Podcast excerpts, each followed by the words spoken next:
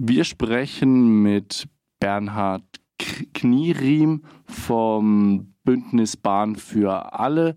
Die haben den alternativen Bericht für die Deutsche Bahn 2020-2021 mit dem Titel Mit Hochgeschwindigkeit ins Finanzloch überschrieben. Und da frage ich mich doch zuerst, wer verfasst das Original und warum braucht es denn einen alternativen Bericht zu dem Betriebsbericht der Deutschen Bahn? Ja, guten Morgen erstmal. Das Original verfasst natürlich die Deutsche Bahn selbst. Das ist also der jährliche Geschäftsbericht, den die, oder jetzt nennen sie es integrierter Bericht, den sie herausgeben. Und ähm, ja, wir sagen, das äh, entspricht eben nicht der ganzen Wahrheit, denn die Deutsche Bahn spricht nur über die Finanzzahlen und jetzt erfreulicherweise seit neuestem auch über die Umweltzahlen.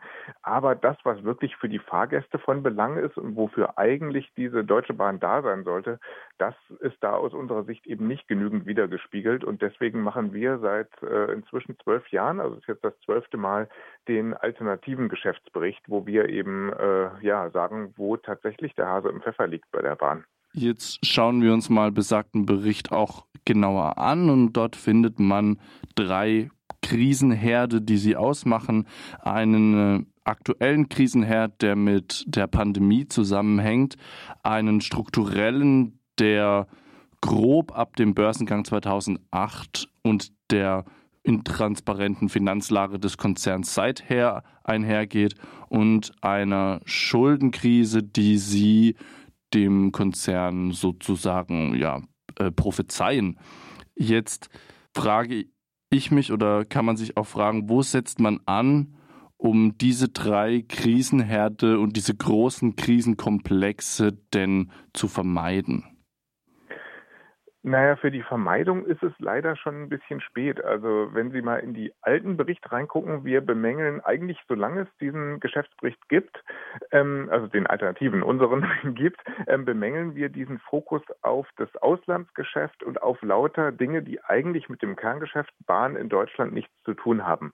Und wir haben immer gesagt, die Bahn verzettelt sich damit und sie gibt sehr viel Geld aus für Dinge, die eigentlich dem Bahnverkehr nicht nützen, also dem Bahnverkehr in Deutschland, um den es eigentlich gehen sollte, und wo dazu noch viele Risiken geschaffen werden. Und genau das ist das, was wir jetzt sehen. Also dieses ganze internationale Logistikgeschäft und auch das internationale Bahngeschäft, also Nahverkehr in anderen Ländern, was die Bahn mit Arriva macht, all das äh, bringt jetzt große Verluste und äh, ja, äh, ist eben für diese Schulden, die die Bahn hat, die jetzt schon wieder rekordverdächtig sind, zum ganz erheblichen Teil verantwortlich. Und jetzt muss man versuchen, diese Geschäfte loszuwerden, was jetzt nur mit großen Verlusten möglich ist. Deswegen also ganz einfach kommt man jetzt aus dem Ganzen nicht mehr raus. Ähm, ja, es wäre besser gewesen, das die Jahre davor ein bisschen ernster zu nehmen, wo wir immer wieder darauf hingewiesen haben. Also Sie sprechen da Dinge an, auch wie die DB oder andere Auslandsprojekte ähm, der Deutschen Bahn. Darüber hinaus kommen im Inland auch Projekte, die Sie kritisieren. Ein Standardkandidat auch hier bei Radio Dreieckland ist immer wieder Stuttgart 21. Ähm, möchten Sie zu Stuttgart 21 und dem, ja, dem Kritikpunkt an Großprojekten gerne noch mal was sagen? Ja, unbedingt. Ähm, denn das ist auch eine der ganz unverständlichen Sachen. Wenn man jetzt quasi finanziell mit dem Rücken zur Wand steht, wie das bei der Deutschen Bahn der Fall ist und mit so hohen Schulden zu kämpfen hat, dann ein Projekt weiterzubauen, wo absehbar immer noch mehr Finanzen reingesteckt werden, immer noch mehr Verluste erwirtschaftet werden, das ist absolut absurd. Also es wäre allerhöchste Zeit für einen Projektstopp. Auch den hätte man lieber schon vor Jahren machen sollen. Auch da haben wir immer wieder darauf hingewiesen, dass es natürlich teurer wird und dass da viele unkalkulierbare Risiken sind. Alles hat sich immer wieder bewahrheitet am Ende. Es waren übrigens nicht nur unsere Hinweise, sondern viele in Stuttgart haben das auch gesagt. Und ähm, ja, es ist einfach höchste Zeit, das Ganze zu stoppen. Und das Argument, ja, jetzt hat man ja schon so viel Geld reingesteckt, das geht bei Stuttgart 21 einfach nicht. Denn wenn man was baut, was schlechter ist als das Bestehende, dann gibt es nie den Punkt, wo der Umkehr, äh, also wo man nicht mehr umkehren könnte, sondern es macht immer Sinn, umzukehren. Und äh, es ist schade, dass so viel Geld dann schon da reingeflossen ist. Aber es gibt ja immerhin aus Stuttgart von der Umstieg 21-Gruppe auch Ideen, wie man diese Bauleistungen sinnvoll anders nutzen könnte. Und ähm, ja, das ist, glaube ich, das Beste, was man dort immer noch daraus machen kann. Ja, wenn wir über Stuttgart sprechen, dann können wir leider auch nicht über die, die Tunnelbauwut des Bahnkonzerns schweigen und da in Baden-Württemberg, genauer gesagt im nördlichsten Teil des Dreiecklandes, auch ein großer Tunnelvortriebsmaschinenkonzern mit Namen Herrenknecht sitzt, ja. bleibt dann auch noch zu klären, was kritisieren Sie denn daran, dass man jetzt Tunnelprojekte baut für die Bahn? Also das kann ja auch sinnvoll sein. Genau, also es ist auch nicht so zu verstehen. Also wir haben ein ganzes Kapitel zu Tunnelbau, was mein Kollege Karl Wasmuth verfasst hat, der selber Bauingenieur ist. Und wir kritisieren, wir sagen nicht grundsätzlich, dass man niemals Tunnel bauen sollte. Was er nur dort rausgearbeitet hat in diesem Kapitel ist, dass die Menge an Tunnels, die gebaut wird, wirklich exponentiell ansteigt. Also dass wir 100 Jahre in Deutschland ganz, ganz wenige Tunnels hatten und der Bahnverkehr sehr gut funktioniert hat und seitdem immer mehr Tunnels. Und diese reine Fokussierung darauf, das ist eben ein wirkliches Problem, denn die Tunnels kosten im Bau sehr viel Geld, sind sehr CO2-intensiv, weil man viel Stahl und vor allem Zement, Beton braucht. Und ähm, das Problem sind dann langfristig eben auch die Unterhaltskosten, weil Tunnel auch im Unterhalt sehr viel teurer sind. Und für die, aus Sicht der Bahn, ganz egoistisch rechnen sich die Tunnels trotzdem, weil das Verhältnis aus Planungskosten, die die Bahn erstattet kriegt, und dem, tatsächlich, dem tatsächlichen Planungsaufwand ist bei Tunnels sehr gut. Und dazu kommt, dass es oft auch so ein bisschen der einfache Ausweg ist, wenn man neue Strecken bauen muss und die Leute, die natürlich, die Anwohnerinnen und Anwohner, die nie sehen und hören wollen, dann ist es immer ein guter Kompromiss, die in den Tunnel zu bauen. Deswegen sagen wir auch nicht, das macht niemals Sinn, das kann sehr sinnvoll sein, aber über diese Menge an Tunnels, die jetzt gebaut werden, sollte man doch mal sehr erheblich nachdenken und welche äh, langfristigen Folgen, Kosten und äh, ja auch Klimaschädigungen man dadurch hervorruft.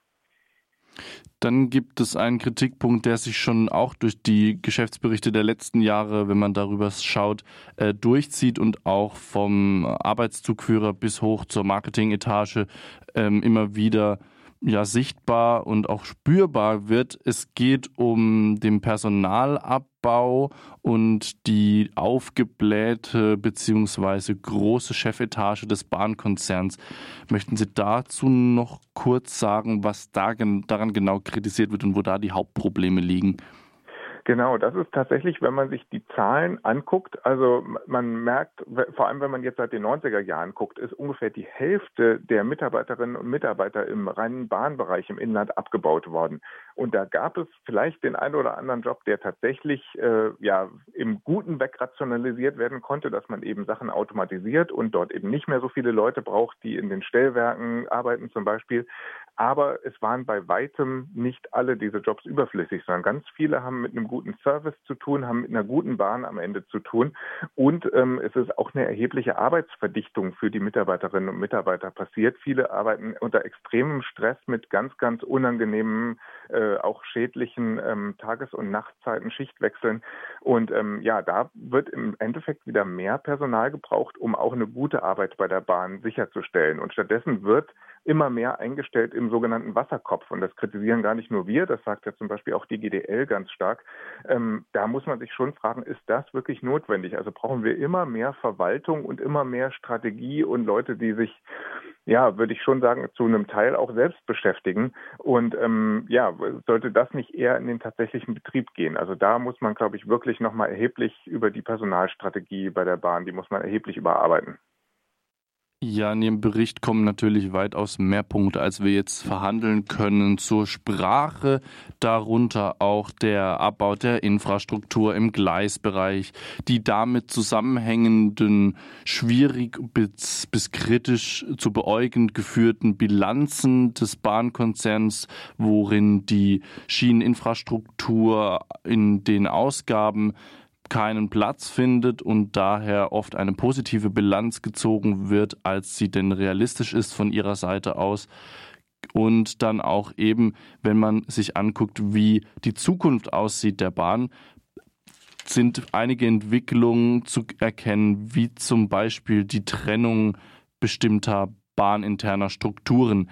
Da kann man jetzt ein bisschen ja, wortakrobatisch fragen, wohin steuert denn die Bahn mit Blick auf die Bundestagswahl oder die Entwicklung in den nächsten Jahren? Ja, wohin die Bahn steuert, hängt auch davon ab, äh, wie die Wahl ausgeht. Denn es gibt tatsächlich unterschiedliche Ideen, was jetzt passiert. Also, dass der Konzern in der Krise ist, ist, glaube ich, unstrittig. Und jetzt gibt es die, äh, sage ich mal, Wettbewerbsfraktionen, die sagen, wir müssen einfach diesen Konzern zerschlagen, der ist nicht mehr steuerbar und wir machen dann den, im Prinzip das britische Modell. Wir machen ein staatliches Schienennetz und dann ganz viele Unternehmen, die Züge fahren.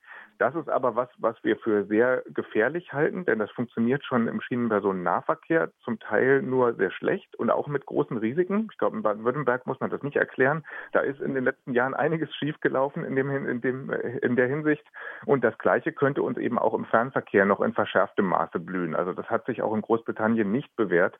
Und wir äh, sagen stattdessen, wir müssen den integrierten Konzern auf andere Füße stellen, müssen also die Bahn als Ganzes reformieren und zu einem guten öffentlichen Unternehmen machen. So ein bisschen schwebt uns da das Modell der schweizerischen Bundesbahnen vor, die deutlich besser funktionieren, eben weil sie nicht Finanzziele haben und irgendwelche Pseudogewinne erwirtschaften sollen, sondern weil sie ganz klare politische, verkehrliche Ziele haben, die sie erfüllen sollen. Und das wäre aus unserer Sicht der Schlüssel dafür, wie wir die Deutsche Bahn umsteuern müssten, ähm, dass sie eben wirklich eine gute, für uns als Bürgerinnen und Bürger und auch den Güterverkehr funktionstüchtige Bahn sein könnte.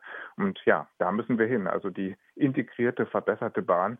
Und ähm, das ist tatsächlich, wird ein Kampffeld werden äh, um die Bundestagswahl, denn die Grünen haben sich schon sehr stark positioniert. Die wollen unbedingt dieses Wettbewerbsmodell und ähm, auch die äh, CDU, CSU würde das sicherlich mittragen. Und ähm, ja, andere Parteien, die etwas weiter links stehen, ähm, sind eher für die integrierte Bahn. Also da muss man tatsächlich äh, überlegen, was man da wählt und damit kann man auch die Bahnpolitik steuern. Also die Weichenstellung findet tatsächlich nicht nur an der Schaltstation statt, sondern auch im höheren Maße in der Politik. Äh, ja. Ich danke schon mal für die Einordnung bzw. Ihre Statements. Jetzt noch eine kleine persönliche Frage zum Schluss.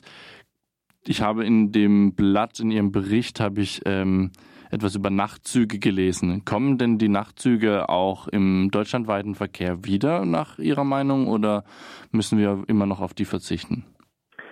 Also, um ehrlich zu sein, wir wissen es noch nicht, aber wir kämpfen dafür. Also da sind wir auch noch international vernetzt über das Netzwerk Back on Track, wo wir auf europäischer Ebene dafür kämpfen. Denn Nachtzüge sind ja was, die vor allem, was vor allem im internationalen Verkehr Sinn macht. Und ähm, wenn wir wirklich die Klimakrise ernst nehmen und erheblich Verkehr aus der Luft auf die Schiene verlagern wollen, dann brauchen wir wesentlich mehr Nachtzüge, brauchen wir wieder ein richtig gutes europäisches Netz an Fernzügen, vor allem auch über Nacht, weil man eben bei den Reisezeiten am bequemsten acht bis zwölf Stunden in einem Nachtzug schlafend verbringen kann. Und deswegen müssen wir unbedingt dahin zurück. Und dass die Deutsche Bahn AG die 2016 aufgegeben hat, war ein ganz, ganz großer Fehler, haben wir auch leider damals gesagt. Und dass sie es bis heute nicht schaffen, jetzt wieder in das Geschäftsfeld einzusteigen, ist auch sehr, sehr schade und ein großer Fehler. Im Moment können wir eigentlich nur auf die Österreicher hoffen. Die österreichischen Bundesbahnen sind der größte Nachtzug-Betreiber, die jetzt auch einiges übernommen haben von der Deutschen Bahn. Aber letztlich ein gutes Netz wird nur möglich sein, wenn alle Bahnen in Europa gut kooperieren dabei. Und da müssen wir darauf hinarbeiten.